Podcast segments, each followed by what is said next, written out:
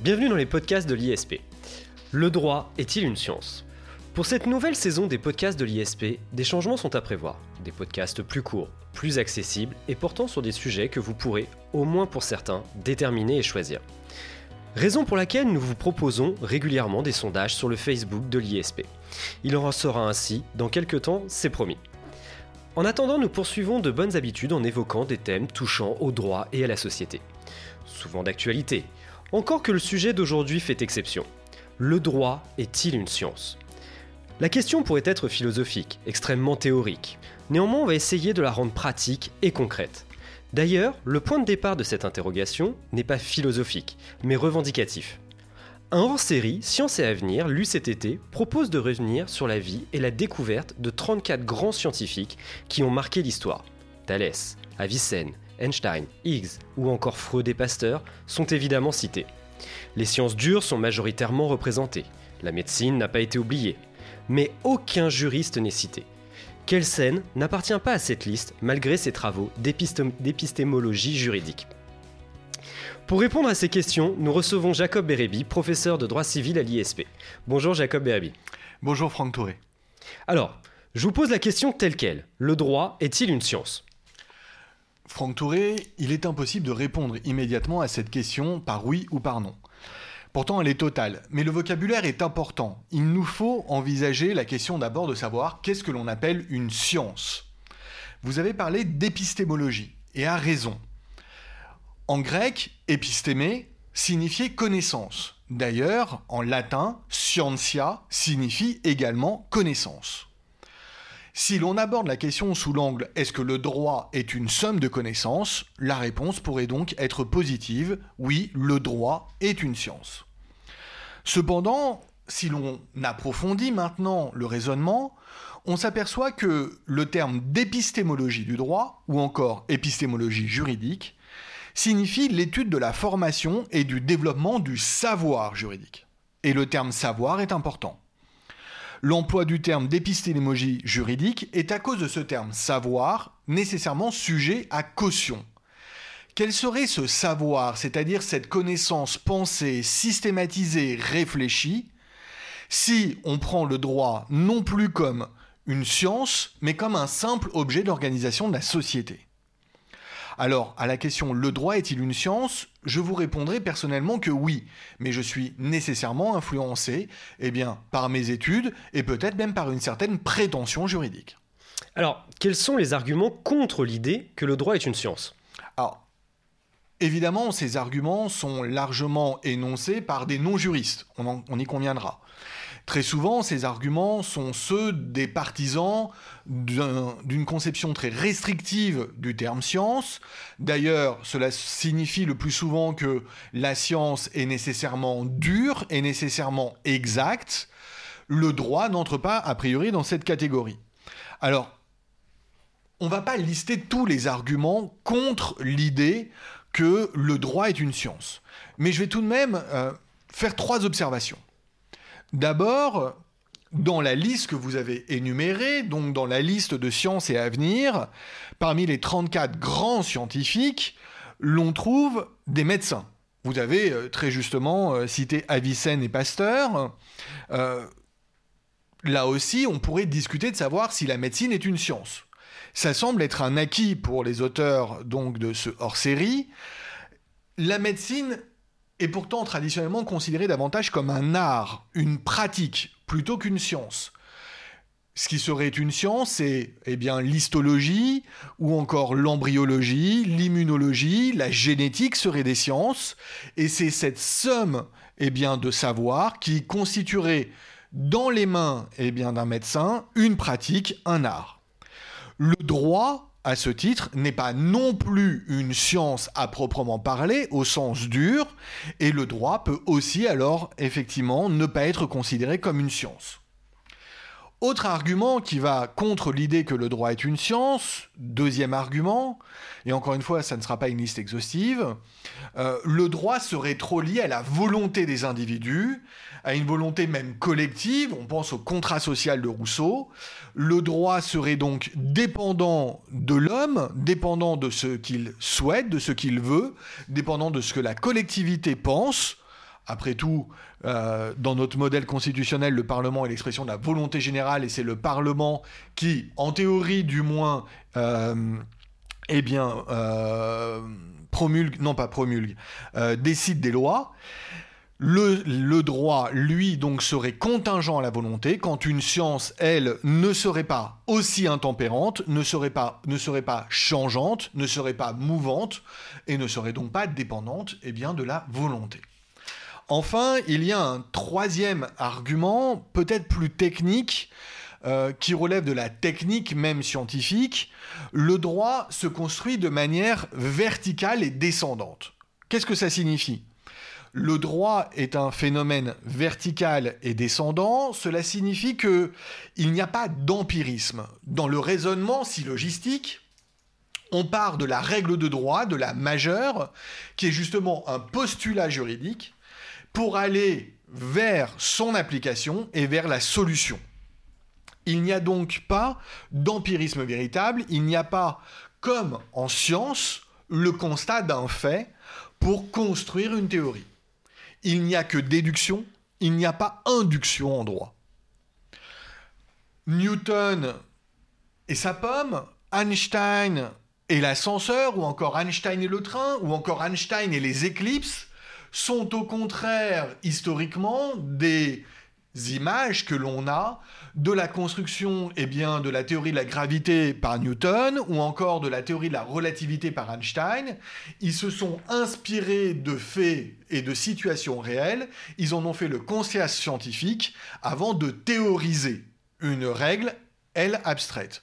Le droit a exactement le cheminement inverse.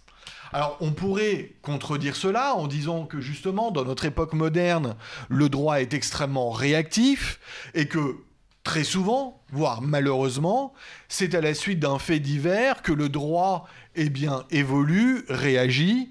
Euh, on pense par exemple aujourd'hui à l'introduction du terme féminicide, à durcir la loi contre les violences conjugales au vu de l'actualité, mais ceci n'est pas une construction scientifique. C'est un phénomène causal, on se dit que à raison ou à tort, la loi ne protège pas aujourd'hui suffisamment certains individus, on va donc réagir. C'est la même histoire que la loi Bérou visant à définir l'animal comme un être doué de sensibilité, alors que c'est une chose, mais cette introduction de l'être doué de sensibilité dans la loi était une réaction à une vidéo absolument navrante euh, de celui qui balançait un chat contre un mur. Ceci n'est pas une réaction scientifique, c'est une réaction causale, c'est une réaction très humaine. À ce titre-là, donc, eh bien oui, les détracteurs du droit en tant que science ont raison. Merci. À l'inverse, est-ce que vous auriez des arguments pour allant dans le sens que le droit est une science? Alors, je vais essayer d'être juste dans mon propos, euh, déjà d'un point de vue quantitatif. Euh, je me suis limité à sélectionner trois arguments contre l'idée que le droit était une science, alors qu'il y a plus d'arguments cela contre, c'est vrai, qui ont pu être avancés. Des arguments pour, je pourrais en citer aussi beaucoup. Euh, peut-être plus d'une dizaine quand je me suis essayé à leur recensement, mais je vais essayer d'être juste et de n'en citer que trois. À nouveau, histoire eh bien, de jouer la parité, de jouer l'égalité et de jouer l'équité euh, dans ma démonstration. Alors, le premier argument pour, il est presque le contre-pied de l'un de ceux que je viens de prendre.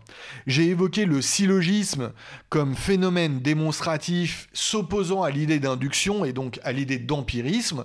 Je rappelle que la science n'est pas nécessairement un phénomène empirique. Le syllogisme, c'est-à-dire eh le postulat équationnel euh, selon lequel on réalise une démonstration logique, est quelque chose qui est très établi en droit et aussi à la base des mathématiques. La résolution d'une équation à une ou deux inconnues ne procède ni plus ni moins que de la technique du syllogisme, et le syllogisme judiciaire, c'est la résolution d'une équation, tout simplement. On part d'une règle abstraite, on y introduit des données, des faits, et on conclut en donnant une solution. Ça n'est pas parce qu'il n'y a pas d'empirisme qu'il n'y a pas de science, parce que la science peut aussi être démonstrative. Deuxième argument, il sera un peu historique. Il faut savoir que le terme science en lui-même a évolué dans le temps. D'abord, euh, le terme science a eu une dimension seulement contemplative. C'est d'ailleurs très bien expliqué dans le hors-série que vous citiez, Franck Touré. Dans l'Antiquité et même tout au long du Moyen Âge, la science est d'abord observation, voire seulement observation. Elle la vocation à expliquer ce que la nature nous offre, elle n'a pas vocation à expliquer ce qu'est la nature, mais seulement à constater eh bien, ce qui en est, ce qui en ressort. À ce titre, le droit n'est pas non plus une science. Le droit, c'est pas la constatation d'un élément naturel. C'est absolument sûr et certain. Seulement, il faut savoir que le terme science a évolué, eh bien, tout simplement avec, on va dire, l'érection intellectuelle euh, d'un homme nouveau au moment de la Renaissance, à partir du XVIe siècle, dirons-nous, et surtout au XVIIIe siècle. Le terme science prend une nouvelle dimension, le terme science prend un tour dynamique, un tour constructif. On dit que les sciences se sont industrialisées. Qu'est-ce qu'il faut entendre? Il ne faut pas nécessairement y voir la révolution industrielle pour justifier d'une nouvelle approche scientifique. Il faut surtout comprendre qu'on crée ce qui peut être créé dans un but d'efficacité. Autrement dit, on ne crée pas seulement euh, pour des raisons théoriques on ne va plus se lier par des théorèmes s'ils n'ont pas d'implication pratique. La création scientifique a une vocation d'utilité, notamment d'utilité publique, un but aussi de satisfaction sociale. Cela répond donc à l'ère de l'industrialisation, aujourd'hui cela répond à l'ère de la consommation, cela répond à l'ère de l'information. En tout cas, la science, c'est d'abord quelque chose d'utile. Et de ce point de vue-là, le droit est évidemment une science. Le droit a une finalité sociale, a une vocation sociétale. Le droit se crée ou est créé dans un but utile, finaliste. Et donc le droit, oui, a une dimension parfaitement industrielle. Donc le droit serait une science pour cela, en tout cas dans la définition moderne de la science. Enfin, il y aurait un troisième argument le droit pourrait être considéré d'ailleurs comme la médecine, comme une science, dès lors qu'il y a eh bien, une recherche juridique. Il y a des recherches en matière médicale, il y a des recherches en droit, la recherche, euh, on va dire, doctorale, universitaire, est une réalité. Et les techniques de recherche empruntent évidemment, les techniques de recherche en droit empruntent évidemment aux techniques de recherche scientifique on pourrait prendre trois parallèles. Euh, l'investigation. Il est complètement aujourd'hui évident que celui qui fait des recherches en droit doit réaliser des investigations, des investigations elles-mêmes empiriques finalement, puisqu'il va partir parfois eh de décisions de justice, de réalités factuelles, pour se dire quelle aurait été une meilleure solution, quelle aurait été une meilleure loi, une meilleure disposition pour régir et encadrer ce phénomène. Autrement dit, pour faire un droit plus réfléchi, un droit certes de réaction, mais un droit construit par le besoin. Enfin, je dirais qu'il y a deux autres éléments qui rapprochent le droit de la science du point de vue de la recherche. Le droit a une vocation tout à fait systématique. Le fait d'énoncer des règles abstraites, eh bien, c'est pour les appliquer parfois sans réflexion. Aujourd'hui, si nous conduisons à droite en France, ça n'est pas le fruit d'une réflexion approfondie. La règle de droit nous l'impose, elle nous l'impose de manière systématique, et en aucun cas, bien évidemment, on pourrait se dire ah ben non, là, ça serait plus pratique de conduire à gauche, etc., euh, etc. Enfin, le droit peut être expérimental, c'est quelque chose qui est très souvent ignoré du grand public, mais les lois d'expérimentation, c'est quelque chose qui est de plus en plus évident en droit. Les dispositifs visant parfois à titre régional, parfois à titre temporaire, parfois tout simplement à titre précaire, le droit expérimental est devenu une réalité. Alors oui, de ce point de vue-là, et de ces points de vue-là, le droit est une science. Alors, est-ce que c'est justement la raison pour laquelle on parle de science du droit? Pas tout à fait. Le terme science du droit ne signifie pas exactement que le droit est une science. À qui attribuons-on le terme science du droit? On l'attribue eh bien, à Kelsen, que vous avez très justement cité, Franck Touré, qui est presque, on va dire, notre père normatif à tous, si on veut bien euh, comprendre mes propos. N'oublions pas euh, que, que Kelsen est essentiellement connu, même s'il mériterait d'être connu pour bien d'autres choses, Kelsen est essentiellement connu pour son ouvrage phare, et l'intitulé de cet ouvrage phare va tout de suite nous donner la dimension de sa pensée. Son ouvrage phare, c'est la théorie pure du droit. Théorie pure du droit, autrement dit, pour Kelsen, il convenait presque d'aseptiser le droit sous la forme abstraite, de prendre le droit dans sa forme la plus neutre, la plus détachée des faits, en faire une théorie eh bien, qui soit aussi puissante, aussi pure qu'une pure abstraction scientifique, qu'une pure abstraction physique, qu'une pure abstraction, euh, on va dire, euh, mais, euh, mathématique. Pour Kelsen, le droit pouvait exister sans le fait? C'est véritablement son raisonnement. C'est donc l'idée que Kelsen a eu comme grande ambition eh bien, de construire une science du droit sur les modèles empiriques, sur les modèles des sciences empiriques. Euh, bien que le droit ne soit pas lui-même à proprement parler une réalité, mais a vocation à s'appliquer dans le monde réel, il y aurait dans le droit une dimension, encore une fois, eh bien, abstraite, générale, un presque phénomène naturel. Et pourtant, Kelsen, il ne faut pas l'oublier, était un positiviste. Kelsen euh, a essayé de construire une véritable épistémologie positiviste qui se traduit en premier lieu par une distinction radicale entre la science et son objet. Donc Kelsen ne cherchait pas tant à dire que le droit était une science, mais que l'on pouvait faire du droit, à partir du droit, une science, extraire du droit un modèle scientifique. Et il faut avouer que Kelsen a largement réussi. Il suffit aujourd'hui de dégager le concept de norme tel que Kelsen euh, l'a démontré pour comprendre que nos modèles contemporains constitutionnels reposent sur l'idée effectivement de ce normativisme positiviste kelsenien et de dire que oui, il y a dans toute norme une forme d'abstraction, c'est tout simplement eh bien, la notion de forme que l'on a en droit. Donc, le droit ne serait pas une science à proprement parler dans l'esprit de Kelsen, mais l'objet d'une science spécifique, une science qui s'efforcerait de décrire le droit et de le rendre utile. Ces prescriptions, ces normes du droit, qui elles-mêmes expriment des volontés humaines, ne seraient alors pas nécessairement bonnes ou mauvaises, vraies ou fausses, elles existeraient en tant que telles et elles trouveraient à s'organiser dans la fameuse hiérarchie des normes, dans un fameux système positiviste. Et c'est finalement l'œuvre de Kelsen qui est une science, plus que le droit dans l'esprit de Kelsen. Alors aujourd'hui, on est quand même un petit peu revenu sur les idées kelseniennes, même si encore une fois, il reste à la base de tout dans notre modèle juridique aujourd'hui, et notamment dans notre modèle constitutionnel. Alors si on admet que le droit est une science, comment la caractériser justement? Et peut-on identifier ses particularités? Pourrait-on même aller jusqu'à assimiler le droit aux mathématiques? Alors ma pensée est très claire. Euh, je ne suis pas partisan de la théorie kelsenienne selon laquelle le droit euh, peut faire l'objet d'une science. Je suis évidemment pas d'accord avec ceux qui euh, dénoncent l'idée que le droit est une science.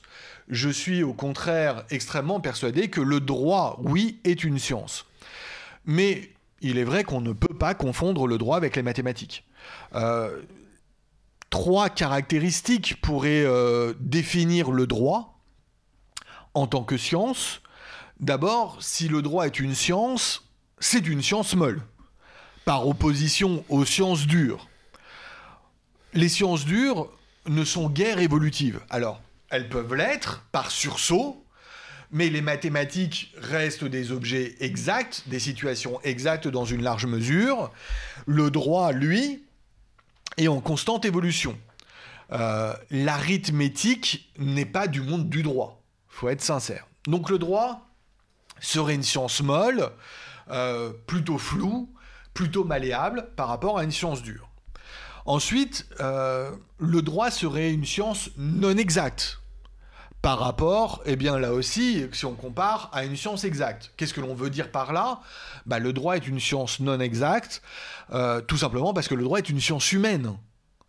Euh, là aussi, c'est l'opposé aux sciences dures, aux sciences exactes, aux sciences mathématiques. Une science humaine, errare humanum est, une science humaine peut être à la fois bonne et mauvaise, vraie et fausse. Euh, a priori, les mathématiques sont, euh, encore une fois, exactes.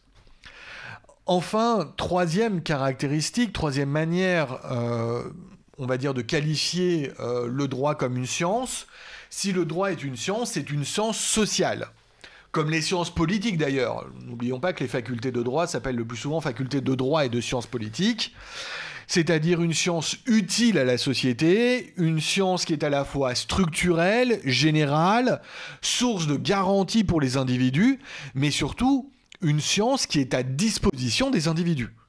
C'est-à-dire une science qui peut être abordée par tous. Alors oui, nous aimons, comme les scientifiques, les mathématiciens, etc., avoir notre langage, le langage juridique et spécifique, mais on va être d'accord, apprendre le droit est sans aucun doute plus facile que apprendre les mathématiques, apprendre les théorèmes physiques, etc.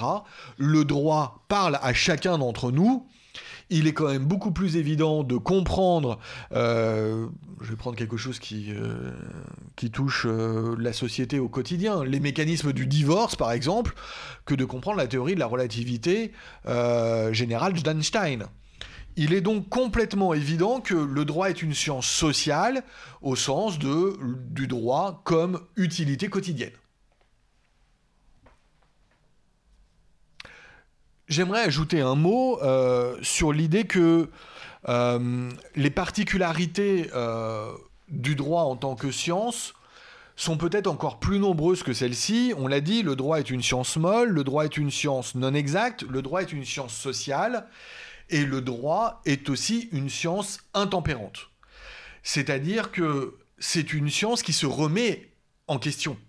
Les scientifiques sont les premiers critiques eh bien, de leur propre science.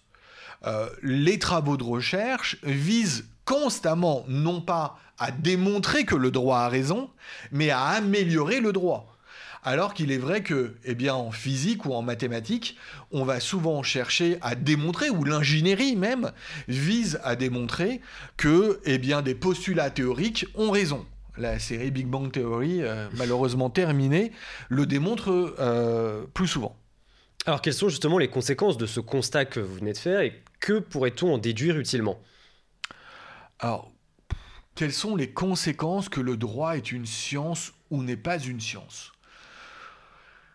Euh, La question euh, des enjeux euh, de la détermination scientifique du droit est une question difficile. C'est aussi une question qui, on va dire, touche euh, presque euh, à l'orgueil des juristes. Euh, d'abord, l'enjeu premier de savoir si le droit est une science, c'est l'enjeu de savoir si nous, juristes, nous avons le droit d'être qualifiés de scientifiques. Alors, comme j'ai dit, c'est presque une question d'orgueil, c'est aussi une question de validation de nos concepts de raisonnement et de notre recherche. Bon, laissons cela de côté. Si on accepte l'orgueil comme eh élément euh, déterminant du débat, je dirais que les enjeux sont nombre de trois. Euh, si le droit est une science, eh bien, le droit n'a pas à être moral. Les sciences ne sont pas morales. Encore une fois, on l'a dit, les sciences n'ont pas pour vocation de dire ce qui est le bien, ce qui est le mal. Euh, le projet Manhattan, la construction de la bombe atomique, euh, a soulevé évidemment euh, de très nombreuses interrogations euh, sur les notions de bien et de mal. On se rappelle les propos d'Oppenheimer de ce point de vue-là. Mais la science atomique, à la base de la bombe atomique, est quelque chose qui, encore une fois, n'est pas ni bien ni mal. Si le droit est une science, le droit n'a pas à vocation à chercher le bon le droit est totalement détaché de la morale, et c'est déjà en partie le cas. Je le répète, je reprends le même exemple, mais il n'y a pas de dimension morale à conduire à droite.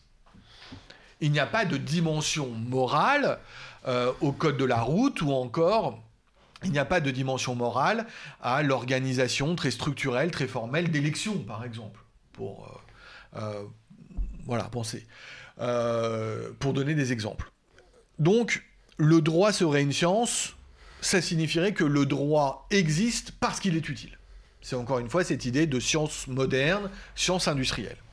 Deuxième enjeu, euh, la vraie distinction entre le droit et la science, je dirais, se situe au niveau de la justice.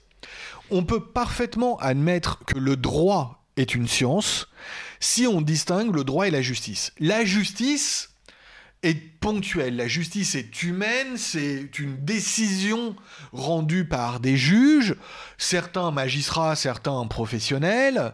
Euh, la justice, elle, n'a rien de scientifique.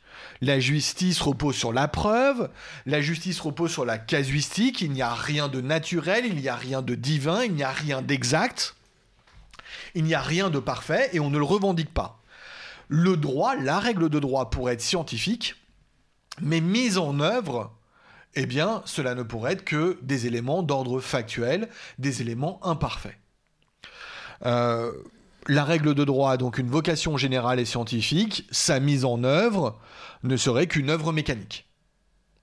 Troisième et dernier enjeu, euh, j'aimerais corriger quelque chose que malheureusement on entend trop souvent et il ne faut pas y voir une contradiction avec mon propos précédent. On peut parfaitement admettre que le droit est une science, même si le droit euh, relève d'une certaine forme de subjectivité.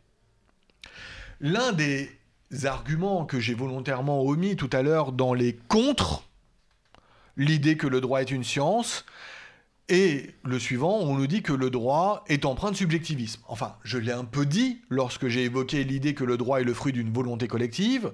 Je l'ai redit il y a une minute en disant que le droit est appliqué par des juges, que la justice est humaine. Mais cet argument ne tient pas. Toutes les sciences ne sont pas objectives. C'est faux de le considérer. Il y a dans la subjectivité, dans le rapport à celui qui fait, à celui qui observe, eh bien, un aspect scientifique. Je vous donne deux exemples simples. Alors c'est peut-être prétentieux, mais on l'a dit, Newton avec sa pomme. On peut aussi évoquer Galilée. Euh, on peut évoquer Einstein. C'est à chaque fois en tant qu'observateurs, en s'impliquant eux-mêmes, qu'ils ont, eh bien, observé une réalité scientifique ils ont participé à la construction du dogme scientifique. Un autre exemple, l'expérience du chat de Schrödinger et la démonstration même que la position d'observateur n'est pas neutre par rapport à une expérience. Si on était dans la boîte avec le chat, eh bien, on on n'aboutirait pas du tout à ce raisonnement quantique et incertain d'un chat à la fois vivant et mort à un instant donné. Donc la position de l'observateur, la position du scientifique, n'est pas neutre nécessairement en science.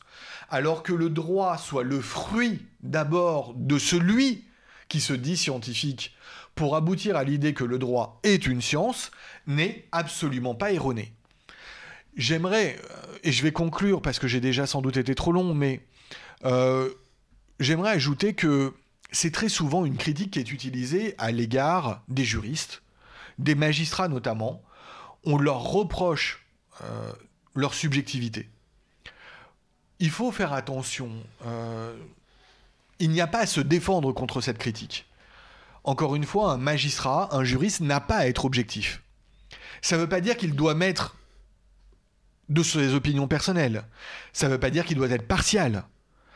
Cela signifie que la subjectivité, c'est-à-dire l'appréhension humaine eh bien, d'une situation, c'est le rôle de la justice même. D'ailleurs, je vais vous donner un exemple, euh, Franck Touré. Aujourd'hui, on est en train de critiquer les cours criminels, c'est-à-dire ces cours euh, aujourd'hui qui vont juger de certains crimes euh, sans juré populaire, alors même que on a cette tendance à dire que la justice humaine est faillible. Il y a un paradoxe ici il faut bien comprendre que si notre justice est subjective, que ça soit par le biais du jury populaire ou par le biais du magistrat, c'est parce que c'est le seul modèle de justice que l'on peut rendre. Et construire le droit, c'est aussi une œuvre humaine. C'est donc aussi forcément une œuvre subjective. Ça n'en fait pas moins une science, parce qu'on peut aboutir à un postulat général, parce que par exemple en jurisprudence, eh on trouve des arrêts de principe, on peut même voir des décisions de justice qui vont avoir des portées considérables et qui vont avoir cette intelligence humaine, eh bien, de détacher quelque chose qui vaut pour tous. Alors, le droit est-il une science? Bah, J'espère vous avoir un petit peu convaincu que oui.